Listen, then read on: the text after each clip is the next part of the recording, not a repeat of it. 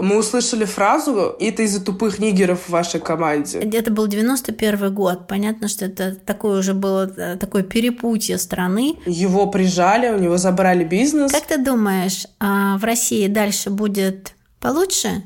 Или похуже? Хотелось выпрямить волосы, хотелось, не знаю, пудру побелее сделать и все такое, чтобы просто не выделяться.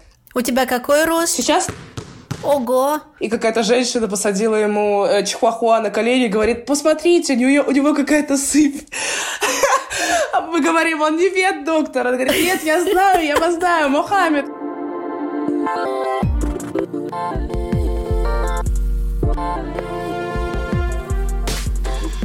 Всем привет, это подкаст «Взяла и сделала». И я Наташа Чернова, наша новая героиня Камила Агун. Ей 22 года, и она профессиональная баскетболистка. Камила играет за сборную России с 18 лет. Камила, привет, я Наташа. Ты где сейчас находишься? Ой, привет, спасибо, что позвали. Очень приятно. Я сейчас нахожусь в городе Намюр, это Бельгия, и я здесь уже вот второй год. Ты там в отпуске, что ли? Ах, если бы. Нет, я играю сейчас за бельгийский клуб. Подписала вот, э, вот второй сезон у меня вот пошел. В бельгийском чемпионате я играю. Я профессиональная баскетболистка. Вот, я играю за сборную России. И вот за бельгийский клуб уже больше 15 лет я в этом спорте. А где ты родилась? Я родилась э, в маленьком город. Ну как маленьком? По меркам России это, наверное, маленький город, по меркам Бельгии это большой город. Город Староскол, это Белгородская область. И переехала в Москву где-то лет в 12. А расскажи, чем ты отличаешься от большинства людей, которые живут в России, ну, если ты считаешь, что ты чем-то отличаешься? Ну, первое, конечно же, что приходит в голову, это мой цвет кожи и вообще мои корни африканские. Так уж вышло, что в России не так много мулаток и вообще там метисок. Это достаточно редкое явление, когда ты встречаешь темнокожего человека. И вот как раз-таки я из такой семьи. Мой папа, он из Нигерии, он э, африканец, а моя мама русская. Я, получается, мулатка, микс.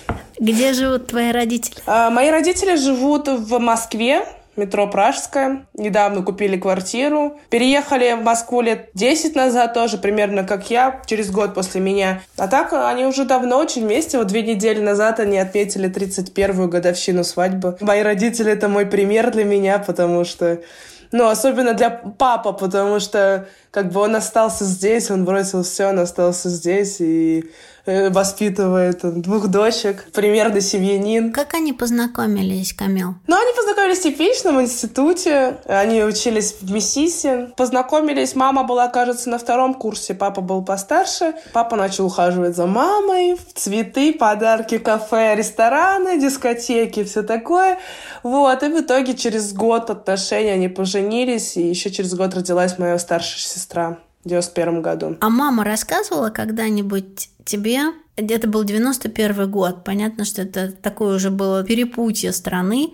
Мама рассказывала тебе э, когда-нибудь, как она решилась создать семью с мужчиной и с другой стороны раз, и с мужчиной с другим цветом кожи и с другой культурой. Ну да, вообще мама мне рассказывала то, что в начале, ну вообще не могла даже подразумевать, что такое может случиться, но потом, когда вот папа начал ухаживать за ней, когда они провели некоторое время вместе, она влюбилась в него, и уже, ну, тут ничего не поделаешь, любовь есть любовь. Но было тяжело, на самом деле, ей больше всего представить его родителям своим, потому что это Советский Союз, как бы с родителями было сложно, поначалу все удивлялись и отговаривали, все такое, но потом все приняли, и достаточно хорошо, все его сейчас очень-очень любят. Скажи, а вы в семье разговариваете про цвет кожи? Вот когда ты была маленькая или когда стала постарше, ты задавала сама вопросы, вы обсуждали это, как-то акцентировались на этом? Ну, конечно, да. На самом деле, в школьные годы мне было тяжело, я не могла принять как-то свой цвет кожи,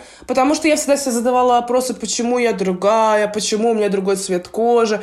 Меня за это там, ну, ну обзывали, естественно, дети, они злые. Но в семье мне всегда говорили, что я должна гордиться своими африканскими корнями, и то, что это отличительная особенность, это мое преимущество, никак не недостаток. И то, что я красивая и физически одаренная, и то, что дети микс браков, они более такие выносливые, сильные, здоровые. И, конечно, меня поддерживали, мы часто говорим об этом, и сейчас я только горжусь и люблю об этом рассказывать, люблю об этом говорить и обсуждать. Вообще были вокруг тебя дети другие, тоже с э, темным цветом кожи в вашем городе? Или вы все-таки с сестрой как-то такие были а, в одиночестве? Ну вот у нас в городе, в э, Старом Осколе, было четыре темнокожих человека вообще, и три из них были в нашей семье. Да, и четвертый, это он был ветдоктор, и была смешная ситуация, когда мы были в автобусе, мы ехали с папой, и какая-то женщина посадила ему э, чихуахуа на колени и говорит, посмотрите, у него, у него какая-то сыпь. Мы говорим, он не ветдоктор. Он говорит, нет, я знаю, я вас знаю, Мохаммед, я вас знаю. Он говорит, нет, это другой человек. Вот, да, это было смешно. Но вообще, да, было сложно, но мне повезло с классом. У меня класс был очень хороший. Мы с самого детства, практически все из детского сада перешли в один класс. В классе у меня вообще не было каких-то проблем с э, именно с обзывательством и все такое.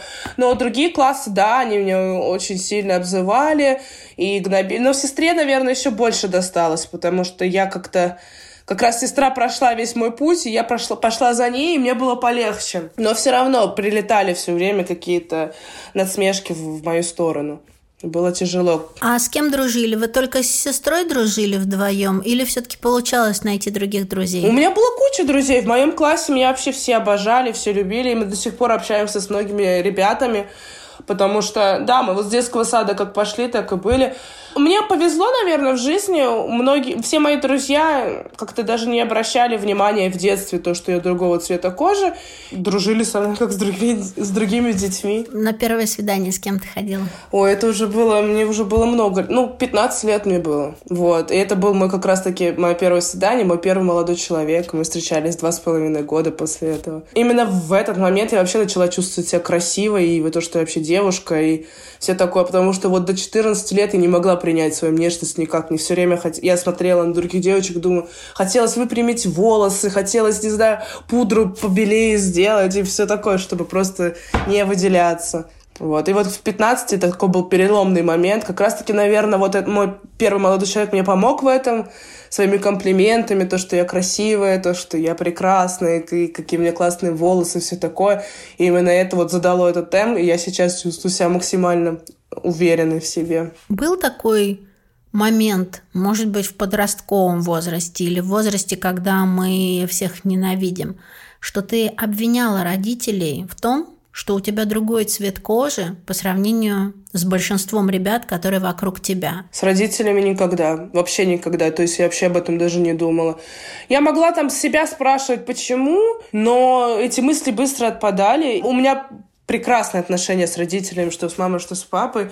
Моя семья, это настолько мы сплоченные. Не знаю, у нас такие теплые отношения. Например, многие мои друзья удивлялись то, что мы всегда ждем друг друга на ужин. То есть, если я знаю то, что я возвращаюсь, то есть, если они где-то там допоздна, то родители без меня никогда не будут есть. Они будут сидеть там все ждать, пока я вернусь. И мы все вместе садимся за стол, убираем телефоны, разговариваем, ужинаем. Я могу сказать точно, что моя мама — это моя лучшая подруга, она знает все про меня, она знает все вообще секреты. То есть папа тоже.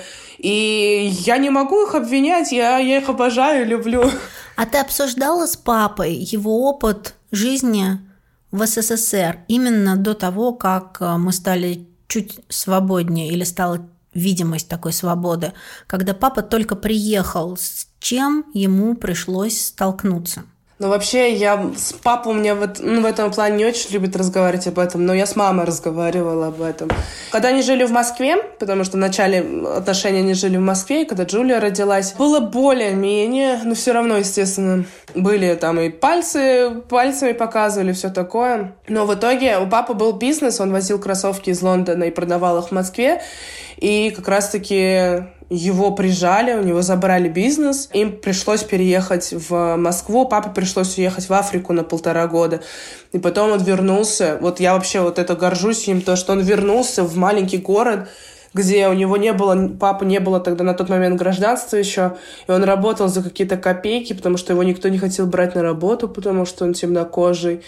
У него не так было много друзей, потому что он темнокожий. Это уже потом, там, с годами, это все, потому что они узнавали его как человека, что он максимально там, веселый, позитивный. У меня папа — это человек-улыбка, он всегда улыбается.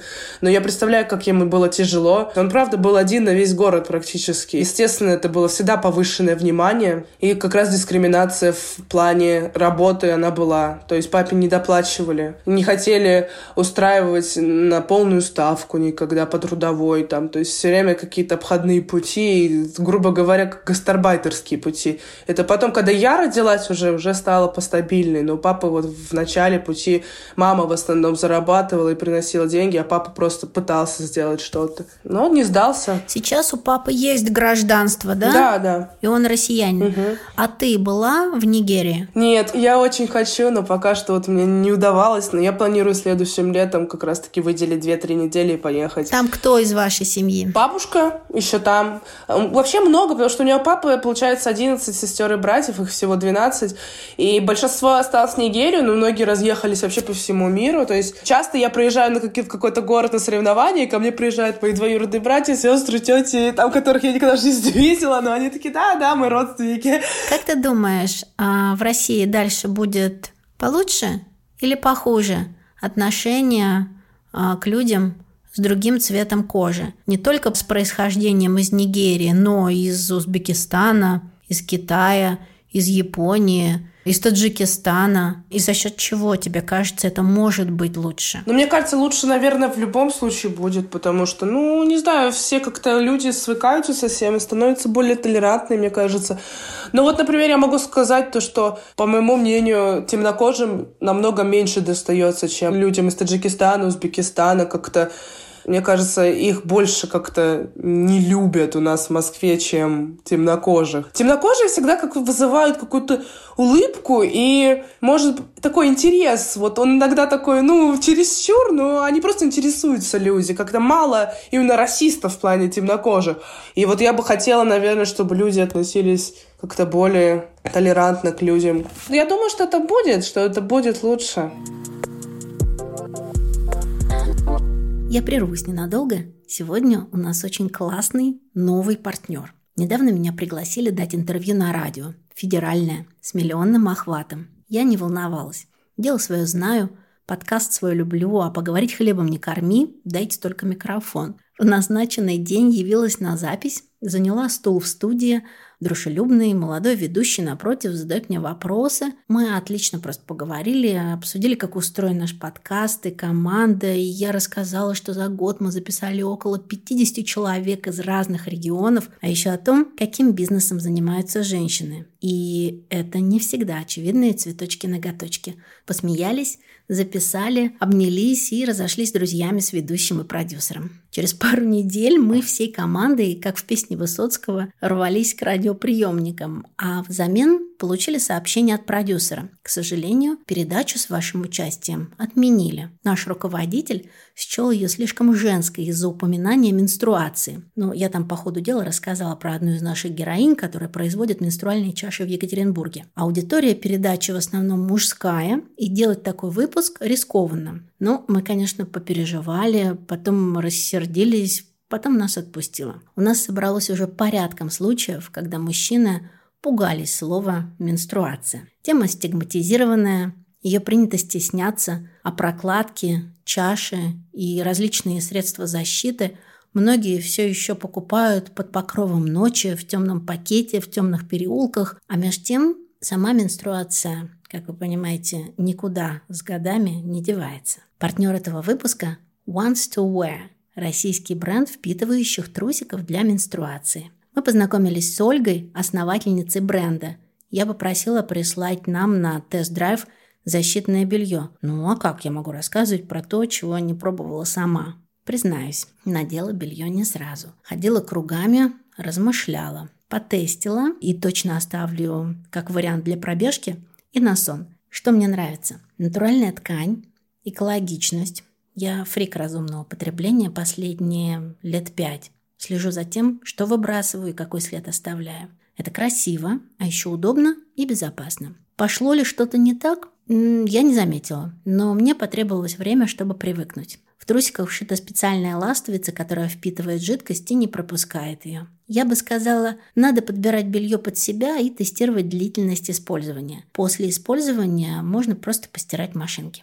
Теперь важно, специально для слушательниц этого выпуска нашего подкаста бренд Wants to Wear предлагает промокод «Сделала» латинскими прописными буквами. Этот промокод дает скидку в 10% на всю продукцию интернет-магазина. Относитесь к себе бережно и с любовью, и не бойтесь произносить слово «менструация». Как появился спорт в твоей жизни? Я знаю, что ты сначала занималась танцами. Да, это было. Потом танцы закончились, начался спорт. Как это произошло? Ну, танцы закончились, во-первых, очень резко. Я пошла в 6 лет, но я начала расти очень сильно в 6 лет. Я там за лето выросла на 15 сантиметров, я возвращаюсь, и мне говорят, ну для тебя нет партнеров твоего возраста, и даже десятилетних партнеров нет. То есть, ну я смотрелась нелепо, там вот такие мальчики, я вот так их вот держала. И вот мне... У тебя какой рост? Сейчас 183. Ого! Это я еще маленькая на самом деле. В сборной там где девчонки по 2 метра. И потом э, у меня стал выбор между футболом, волейболом и баскетболом. Но так как моя старшая сестра занималась баскетболом, родители решили отдать меня в этот спорт. И плюс у меня было очень... У меня сейчас очень много энергии, я такая болтушка, и все время мне хочется что-то делать. А в детстве это вообще был капут. И поэтому родители как бы... Им надо было куда-то девать мою энергию, они меня отдали вот в спорт. И я баскетбол влюбилась, мне кажется, сразу. Мячик взяла и такая, вау, мне это нравится. Слушай, сколько ты зарабатываешь как баскетболистка? Ну, по-разному. Но сейчас контракт я подписала на 3000 евро в месяц. Скажи, пожалуйста, ты когда-нибудь чувствовала дискриминацию по гендерному признаку? Не по цвету кожи, а по гендерному признаку в спорте? Конечно. Да, даже если сравнивать зарплаты мужские и женские. Мужские зарплаты, даже если ты вообще не супер игрок, не то, что ты там национальной сборной играешь, они в пять раз больше, чем женские. И я вообще это не понимаю. Для некоторых это более зрелищный спорт, но женщины работают абсолютно столько же, мы заслуживаем столько же. Мы уходим в декреты, мы рожаем детей, мы возвращаемся. И я считаю, что мы заслуживаем зарплату как минимум такую же как, как и мужском, в мужском спорте. Это как-то исторически сложилось? Или, может быть, ты знаешь причину? Ну вот ты сказала зрелищность. Что зрелищность? Они бегут выше, быстрее? Или есть какие-то, на твой взгляд, еще причины? Ну, я могу привести пример, например, NBA и WNBA. Во-первых, WNBA вообще оплачивается очень мало. Поэтому все девчонки из WNBA, все звезды едут играть ту же самую Россию. В России оплачивается намного лучше, чем там. В NBA, например, получают игроки по 100 миллионов миллионов долларов в год. Девушки, ну, в лучшем случае 100 тысяч долларов в год. Потому что мужчины физически, они выше, сильнее. Эти данки все там... Просто это быстрее спорт. Но я считаю, что женский спорт, он более... Мы играем хитростью и умом. Я считаю то, что также зрелищно и также его интересно смотреть. Я думаю только в этом, то, что мужчины выглядят физически сильнее, и, наверное, людям нравится смотреть на какое-то физическое превосходство. Для них они как боги, может быть, я не знаю. Именно, наверное, поэтому. А женский баскетбол не так много людей смотрит. А что вот тренер говорит на эту тему? Вы как-то поднимали эти темы? Ведь они дольше находятся уже в этом виде спорта. Есть ли шанс, например, тебе получать через какое-то время успеть получать наравне с мужчинами. Но на самом деле сейчас времена меняются, потому что раньше женщины зарабатывали еще меньше, намного. В этом плане мне нравится Америка, то, что они всегда борются там за свои права, и это переходит потом в конечном итоге на Европу и на Россию.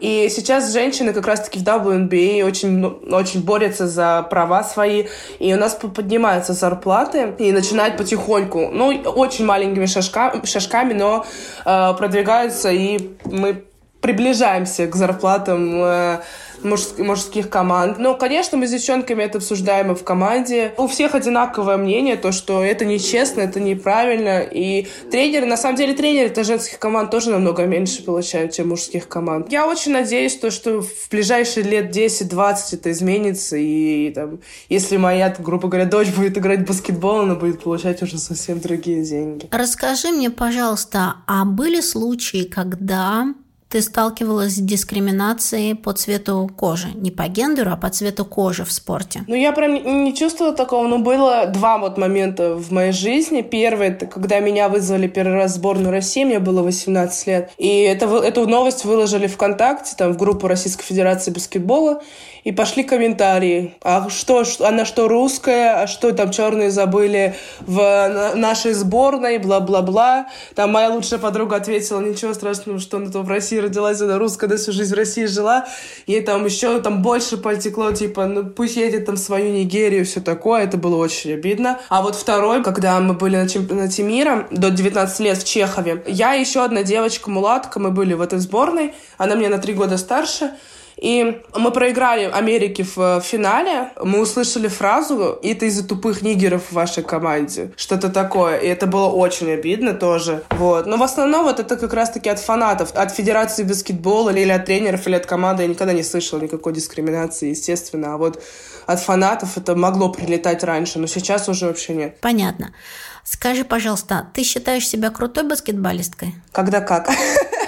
Но в основном, в основном, да, в основном с каждым годом я чувствую себя более уверенной и считаю, что да, я хороший, хороший спортсмен. Почему? Наверное, опыт. Самое сложное на первых этапах это справиться с волнением. Потому что волнение решает очень много. Ты можешь забивать, я не знаю, на тренировках 20 из 23 очковых. Но если ты на игре волнуешься, ты не забьешь ни одного. С каждым годом все как-то легче готовиться к играм, легче играть, и как-то по-другому ты к ним относишься. Раньше я относилась, если мы проиграем, мы умрем, бла-бла-бла, я не знаю, нас всех уволят, все, я закончу с баскетболом.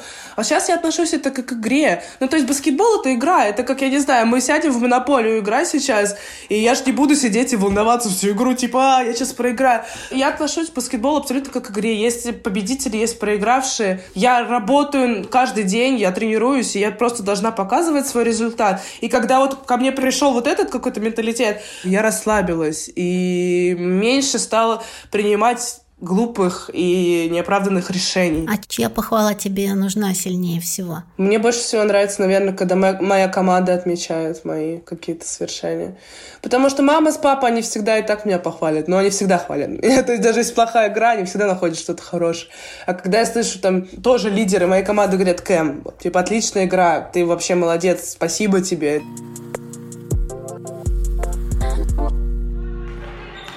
Ты сейчас вернулась с тренировки. Это была первая тренировка. Да, в 9. Сейчас ты поговоришь со мной и поедешь дальше. Да, у меня была тренировка с 9 до 11.30. И вторая тренировка будет с 18.30 до 20.00. А все остальное время что ты делаешь? Спишь? Читаешь? Гуляешь? Ходишь по кафе? Вообще, э, обычно я сплю, также я сейчас учусь, я поступила на второй высшее онлайн, я поступила на журналиста. Так, так, так, давай вот. Э, рассказывай. Ну, потому что мне это очень интересно, мне интересна эта вся тема. Я хочу, ну, я, во-первых, э, пишу сейчас книгу, потому что у меня очень красочные сны. У меня очень развита фантазия, и я пишу обычно рассказы, либо стихи, либо какие-то вот маленькие такие истории по своим э, снам. Это всегда очень нравится моим друзьям, там, родителям, все такое. Недавно мне простился сон, он настолько был красочный, яркий, он продолжался несколько дней подряд, что я решила по нему написать книгу. У меня уже есть несколько глав. Я пишу. это фантастика. Но ты же там главная героиня? Нет. Ну, там очень, кстати, похожа на меня главная героиня. Она тоже мулатка и тоже русская. Но это не я. Странно. Журналистка. Очень, очень странно. Это журналистка. Очень странно. Это мое альтер-эго. Ты работаешь еще моделью или только сестра твоя работает моделью? Или ты как-то периодически встраиваешься в модельный ряд? Получаешь за это деньги? Нет, деньги я не получаю, работаю в основном по бартеру, если моделью. Ну, потому что там в любом случае всегда товары и на приятную сумму. И как бы, например, я недавно работала с Керастасом, э, для волос. И как бы у них очень достаточно дорогая продукция. Мне прислали продукцию на 20 тысяч ради там поста, и я такая, почему нет? Ну, плюс еще я же амбассадор Adidas, я уже с ними работаю три года. Я вот переподписала контракт еще на два года. А, кстати, можно будет увидеть меня на витринах в декабре. У меня будет зимняя коллекция выходит, и там буду я, э, моя, моя фотография на витринах в магазинах.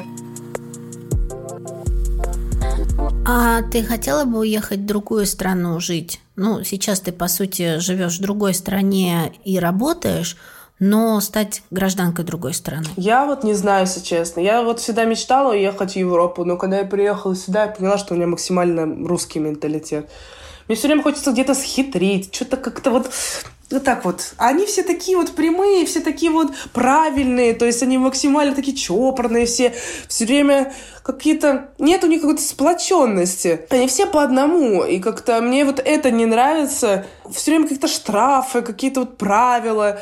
И мне тяжело к этому привыкнуть. Плюс еще слишком все спокойно. Европейцы, они прям спокойные спокойные. Мне не хватает немножко московского ритма. Мне хочется куда-то идти, куда-то бежать. Я не знаю, как сложится моя жизнь. Может быть, я встречу, не знаю, бельгийца здесь и останусь здесь жить. Но меня всегда тянет в Москву. Я всегда по ней скучаю. Там через две недели я начинаю скучать по Москве. Ты сейчас с кем-нибудь встречаешься? Можно так сказать. Но к баскетболу не имеет отношения. Вообще нет. Нет, но он играл, играл в колледже, играл. Он высокий, он 190 Четыре, да. Ну, знает, понимает и следит за баскетболом. Я не очень люблю, если честно, встречаться с баскетболистами. Мало тем для разговора. Не знаю, почему это так складывается, особенно у мужчин. Женщины, баскетболистки, они хотят, ну, хотят как-то развиваться. А мужчины, они, не знаю, мне кажется, они упиваются в своем успехе, потому что они красивые, высокие, еще и денег дофига, и поэтому они просто упиваются, не хотят развиваться. Все, что они делают, это тусуются, пьют, э, ходят в стриптиз-клубы и все. Ну, мало-мало тех, кто прям по-настоящему хотя бы читают книги. У нас достаточно рано подписываются контракты профессиональные. Игроки должны выбирать либо учеба, либо спорт. И в основном поэтому у нас э, после спорта многие не знают, что делать, и идут тренерские работы, потому что они думают, что будут играть вечно, но это не так. У нас такая работа, то, что все в 30 только начинают, все в 30 только куда-то идут, а мы в 30 заканчиваем и начинаем абсолютно что-то новое. А ты не думала какое-то свое дело завести, связанное, не знаю, может быть, тренерская спортивная своя школа, может быть, почему не ресторан? Я на самом деле думала насчет ресторана. у меня такая есть мечта, но она такая, не знаю, может быть, немножко глупая, а я расскажу. Я очень хочу открыть ресторан где-нибудь в теплом месте, например, в Испании, сделать это как семейный бизнес, чтобы мне там мои дети работали, там подрабатывали за официантами, там, знаешь, и ты приходишь на работу, все счастливы, такая маленькая забегаловка где-нибудь на, на море, и такая семейная кафешка. Я думала об этом, но в то же время я понимаю то, что 50% ресторанов закрываются в первый год, потому что не вывозят. Сейчас конкуренция, сейчас вся, все кухни мира представлены уже везде, и тяжело конкурировать сейчас. Раньше, наверное, это было легче, но сейчас это правда тяжело, что, э, как вот найти свою аудиторию людей, которые будут ходить к тебе. Это, я не знаю, это надо что-то придумывать оригинальное максимально. Ну, пока что своего дела я не думаю открывать. Ну, может быть, блогерство, но это тоже как бы своего рода журналистика, чтобы писать красиво посты и все такое. А ты ведешь общий счет, сколько ты забила? Это не я веду. Это... Ну, ты знаешь, сколько? Да, я знаю, потому что у нас статистика ведется. И это важно. Статистика важна в нашем спорте. Чем больше очков ты набираешь за сезон, тем больше шансов повысить зарплату на следующий год. Например, в прошлом году я набрала больше, чем в предыдущем, и мне повысили зарплату в этом году вот как раз-таки на тысячу евро. А в будущем сколько ты как баскетболистка можешь и хочешь зарабатывать? Вообще есть у этого какая-то ощутимая для тебя цифра, мечта, и которую ты действительно можешь достигнуть при помощи этого вида спорта и этой деятельности своей? Ну, я сейчас достаточно вообще молодая, 22 года, то есть вообще у меня в моих планах, я не думаю, что я буду играть больше, дольше 30 лет, и как раз-таки лет к 25-26 я планирую зарабатывать от 10 до 20 тысяч евро в месяц. Может быть, больше, если получится. Это смотря, как я буду играть. Но вот в планах не меньше 15, ладно, не меньше 15 тысяч евро в месяц. Кроме похвалы, эмоций и денег, что тебе еще важно в этом? Отношения, наверное. Мне нравится то, что у меня очень много друзей со всего мира сейчас. Плюс еще путешествия. Я путешествую бесплатно просто по всему миру. это круто. То есть никто в корону там все сидят дома. Я наоборот, я в корону. Я за это лето была во Франции, Испании, Сербии, Турции, Белоруссии, Словакии, Словении, Ну, и вот и Бельгия. То есть, типа, 8 стран. А мы тут сидим, да, за экранчиком, да. Да. да.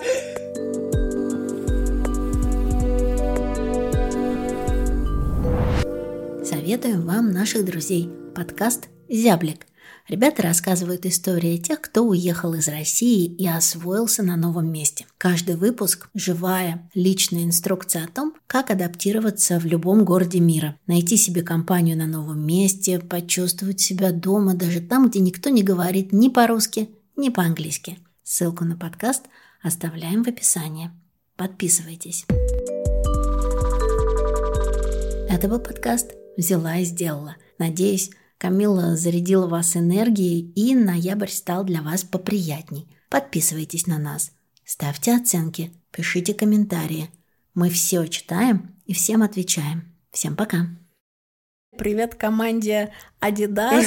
Камила отработала просто свой контракт. Да. Идеально. Да, привет, Adidas, люблю вас. И чтобы, и чтобы мы не были с Камилой в сговоре, я скажу, что я предпочитаю Nike. О, нет! Нет.